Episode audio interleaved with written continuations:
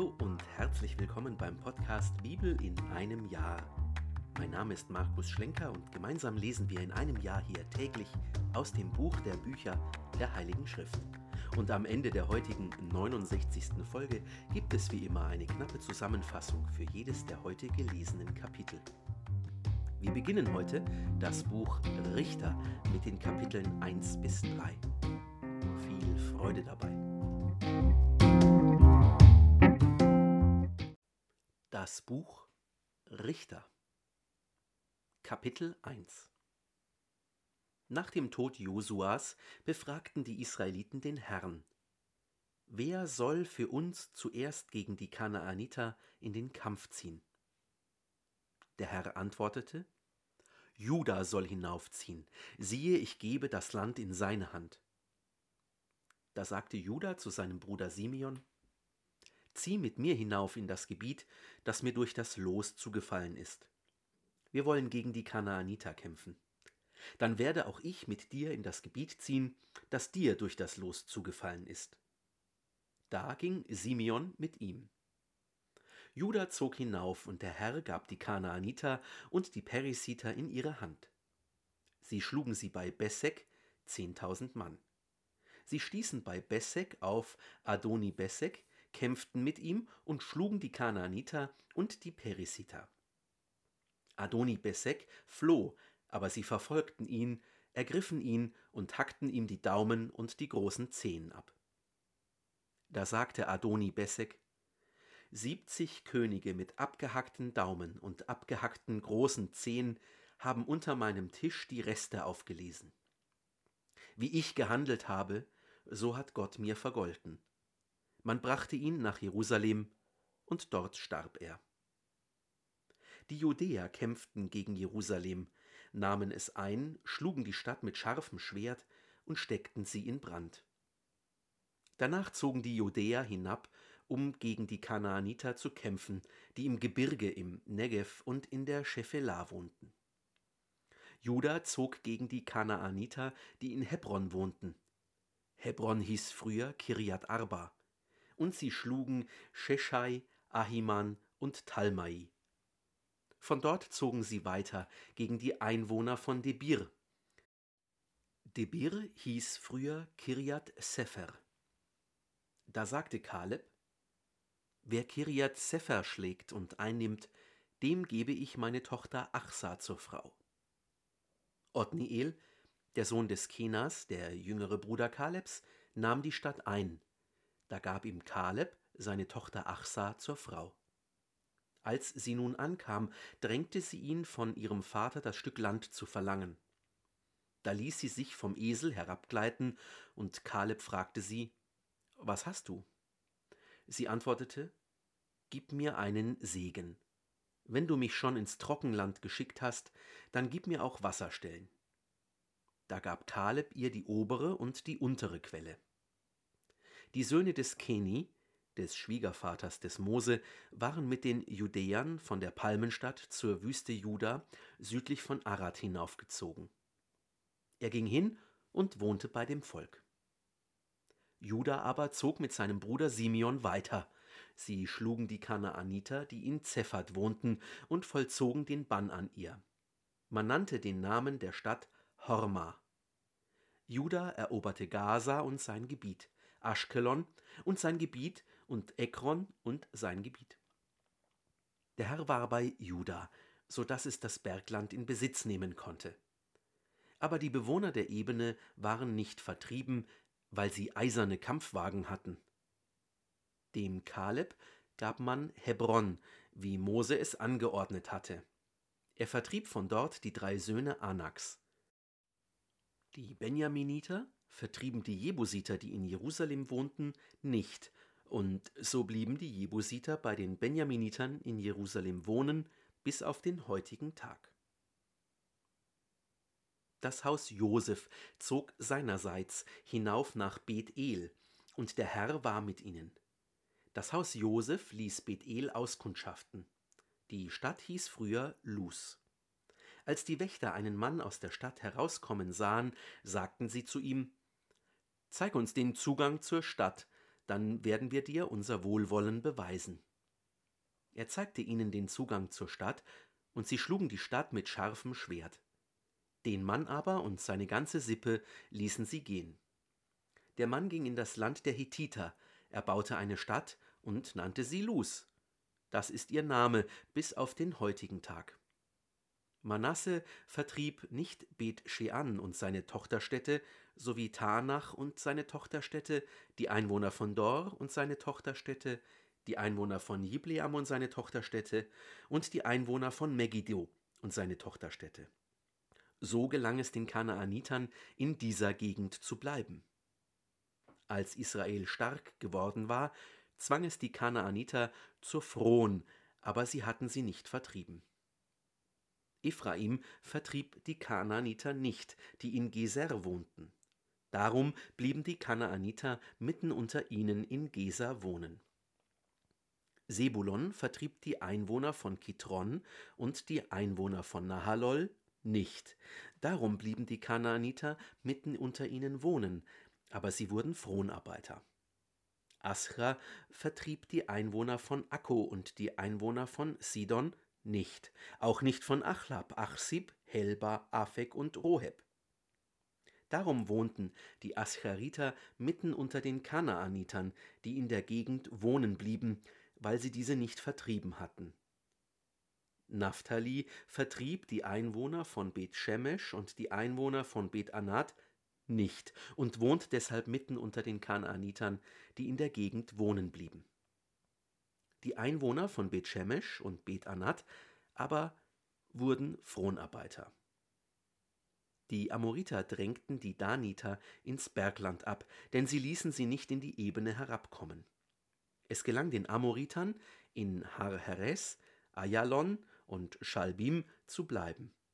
Die Hand des Hauses Josef lag aber schwer auf ihnen, und sie wurden Fronarbeiter. Das Gebiet der Amoriter erstreckt sich von der Skorpionensteige von Sela aus weiter hinauf. Kapitel 2 Der Engel des Herrn kam von Gilgal nach Bochim hinauf und sagte: Ich habe euch aus Ägypten herausgeführt und euch in das Land gebracht, das ich euren Vätern mit einem Eid zugesichert habe. Ich habe gesagt, ich werde meinen Bund mit euch niemals brechen, aber ihr dürft keinen Bund mit den Bewohnern dieses Landes schließen, und ihre Altäre sollt ihr niederreißen. Doch ihr habt auf meine Stimme nicht gehört. Was habt ihr da getan? Deshalb sage ich euch jetzt, ich werde sie nicht vor euren Augen vertreiben, sondern sie werden euch zu eurem Gegner und ihre Götter werden euch zur Falle. Als der Engel des Herrn diese Worte zu allen Israeliten gesagt hatte, brach das Volk in lautes Weinen aus. Darum nannten sie jenen Ort Bochim, Ort des Weinens. Und sie brachten dort dem Herrn Opfer dar.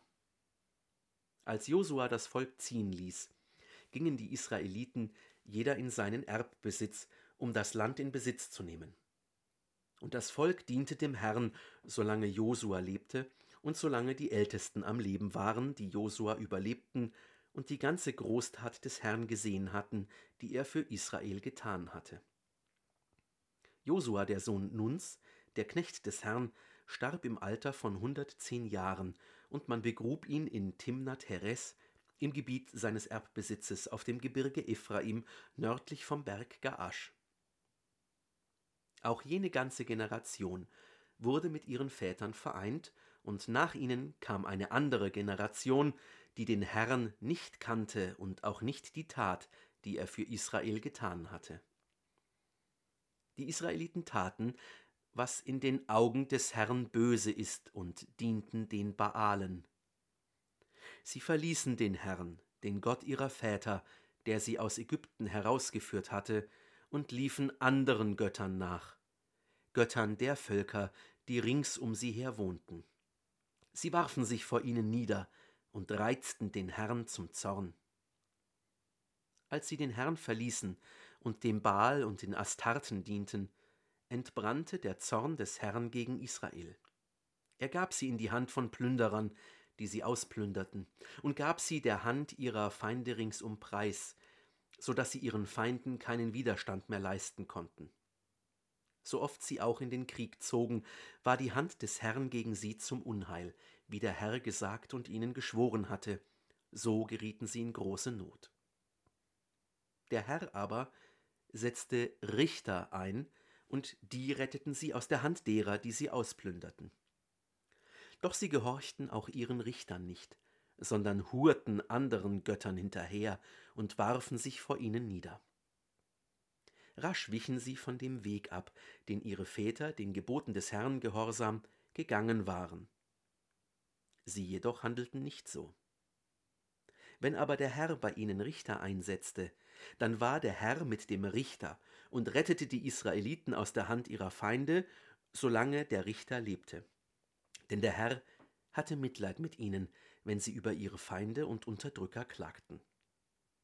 Sobald aber der Richter gestorben war, wurden sie rückfällig und trieben es noch schlimmer als ihre Väter, liefen anderen Göttern nach, dienten ihnen und warfen sich vor ihnen nieder.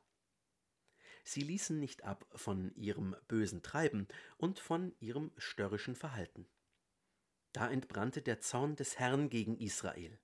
Er sagte, Weil das Volk meinen Bund übertreten hat, zu dem ich ihre Väter verpflichtet habe, und weil es nicht auf meine Stimme gehört hat, werde auch ich kein einziges der Völker mehr vor ihren Augen vertreiben, die Josua bei seinem Tod noch übrig gelassen hat.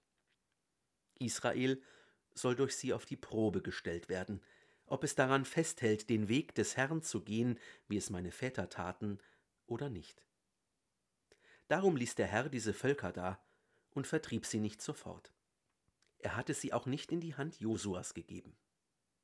Kapitel 3 Das sind die Völker, die der Herr dagelassen hat, um durch sie die Israeliten, alle, die von all den Kämpfen um Kanaan nichts mehr wussten, auf die Probe zu stellen, nur damit die Generationen der Israeliten sie kennenlernten, indem er sie das Kriegführen lehrte, und zwar nur die, die sie zuvor nicht kennengelernt hatten. Die fünf Fürsten der Philister und alle Kanaaniter und Sidonier und Hiviter, die auf dem Libanongebirge wohnen, vom Berg Baal Hermon bis nach Lebo Hamad. Sie waren dazu da, damit er die Israeliten durch sie auf die Probe stellte, um zu erkennen, ob sie den Geboten des Herrn gehorchen würden, auf die er ihre Väter durch Mose verpflichtet hatte. Die Israeliten wohnten also mitten unter den Kaanaitern, Hethitern, Amoritern, Perisitern, Hivitern und Jebusitern. Sie nahmen sich deren Töchter zu Frauen und ihre Töchter gaben sie deren Söhnen und sie dienten deren Göttern. Die Israeliten taten, was in den Augen des Herrn böse ist. Sie vergaßen den Herrn ihren Gott und dienten den Balen und den Ascheren. Da entbrannte der Zorn des Herrn gegen die Israeliten, und er gab sie der Hand des Kushan Rishatayim preis, des Königs von Aram in Mesopotamien. So mussten die Israeliten acht Jahre lang Kushan Rishatayim dienen. Als die Israeliten zum Herrn schrien, setzte der Herr den Israeliten einen Retter ein, der sie rettete. Othniel, den Sohn des Kenas, den jüngeren Bruder Kalebs. Der Geist des Herrn kam über ihn und er richtete Israel. Er zog in den Kampf, und der Herr gab Kuschan Rishathajaim, den König von Aram, in seine Hand, und seine Hand wurde stark gegen Kuschan Rishathaim. Darauf hatte das Land vierzig Jahre lang Ruhe, dann starb Othniel, der Sohn des Kenas. Und wiederum taten die Israeliten, was in den Augen des Herrn böse ist. Der Herr aber gab Eglon, dem König von Moab, Macht über Israel, weil sie getan hatten, was in den Augen des Herrn böse ist.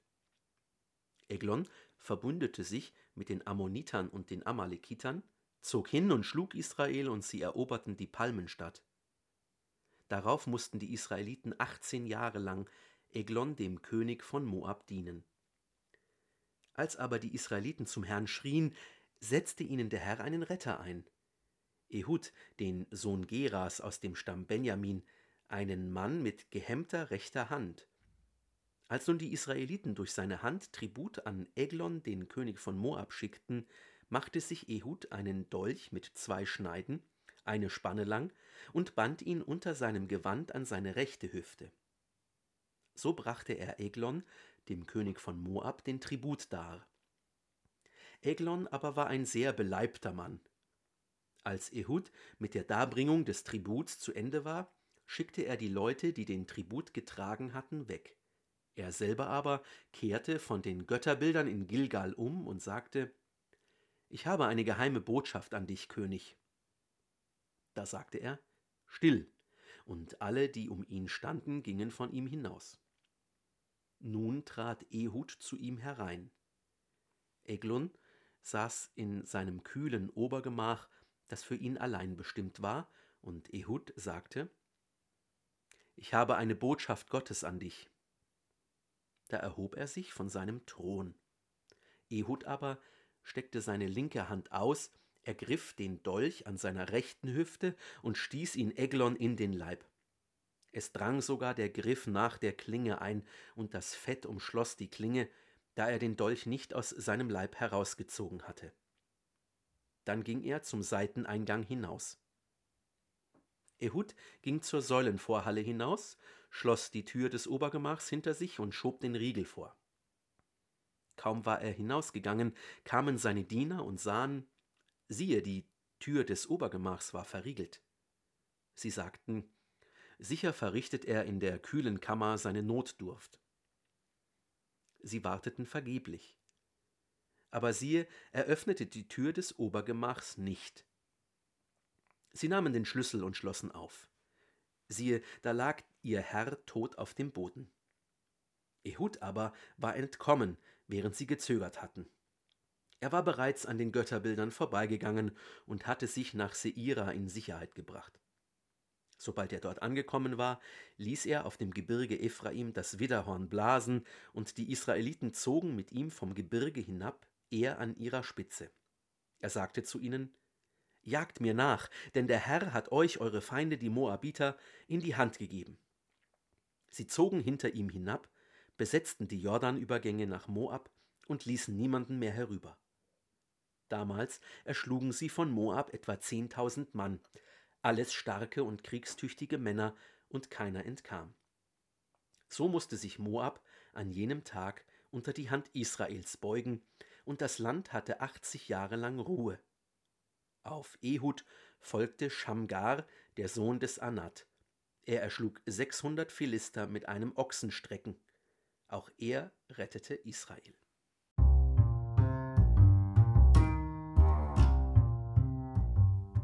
Gehört haben wir heute den Anfang des Buches Richter, die Kapitel 1 bis 3.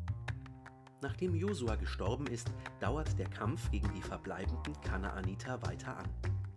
Ein Engel warnt die Israeliten vor Götzenanbetung. Die Stärkung durch den Geist des Herrn gibt den Israeliten Weisheit und militärische Stärke. Das war die 69. von 365 Folgen beim Podcast Bibel in einem Jahr. Schön, dass du heute dabei warst. Wenn es dir gefallen hat, dann empfehle diesen Podcast gerne weiter. Zum Neuen Testament findest du übrigens auf dem YouTube-Kanal Einsatztage jeden Sonntag ein Video. Schau doch mal vorbei. Bis zum nächsten Mal wünsche ich dir alles Gute und Gottes reichen Segen.